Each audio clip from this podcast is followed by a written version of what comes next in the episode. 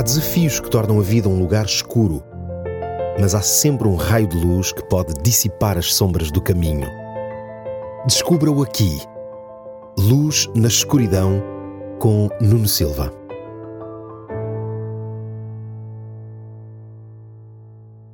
Talvez já tenha ouvido alguém dizer que Deus só nos protege se nós fizermos aquilo que lhe agrada.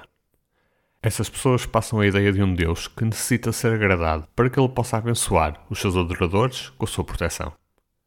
Essa era uma ideia muito enraizada nos tempos bíblicos, onde vários rituais eram realizados aos mais variados deuses para que eles não ficassem enraivecidos e dessem o que era pedido pelo ser humano.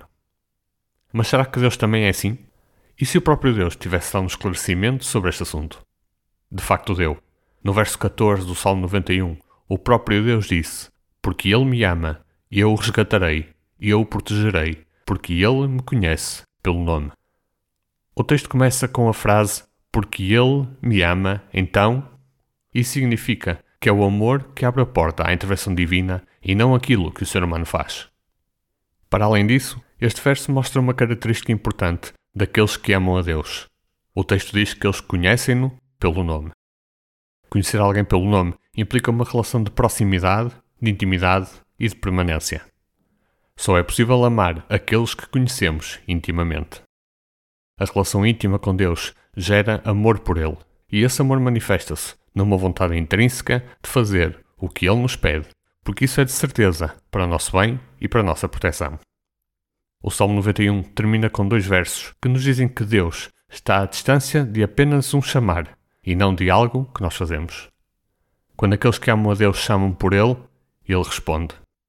No momento do medo, da dor e do sofrimento, Ele promete estar sempre ao nosso lado. Promete livrar-nos do que destrói o nosso interior e, através de nós, mostrar o seu amor aos outros. Este salmo termina com uma promessa especial: a promessa de uma vida longa. No texto bíblico, vida longa tem um duplo sentido. O primeiro sentido é, obviamente, no presente. Como? Alcançando objetivos relevantes, como paz, alegria, casamento, família, etc. O segundo sentido é no futuro, com a oportunidade de começar de novo, num lugar onde o mal não vai existir. Deus vai preencher o nosso interior com sentimento de satisfação, independentemente daquilo por que passamos. Deus vai dar-nos o maior presente que Ele tem para nos dar: salvação.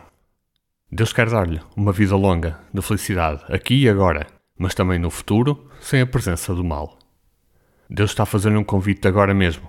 Um convite para que o conheça e o ame. Que você e eu possamos decidir a cada dia conhecer mais a Deus e, através desse conhecimento íntimo, poder amar a Deus de tal maneira que os seus planos possam ser também os nossos planos. Até ao próximo programa.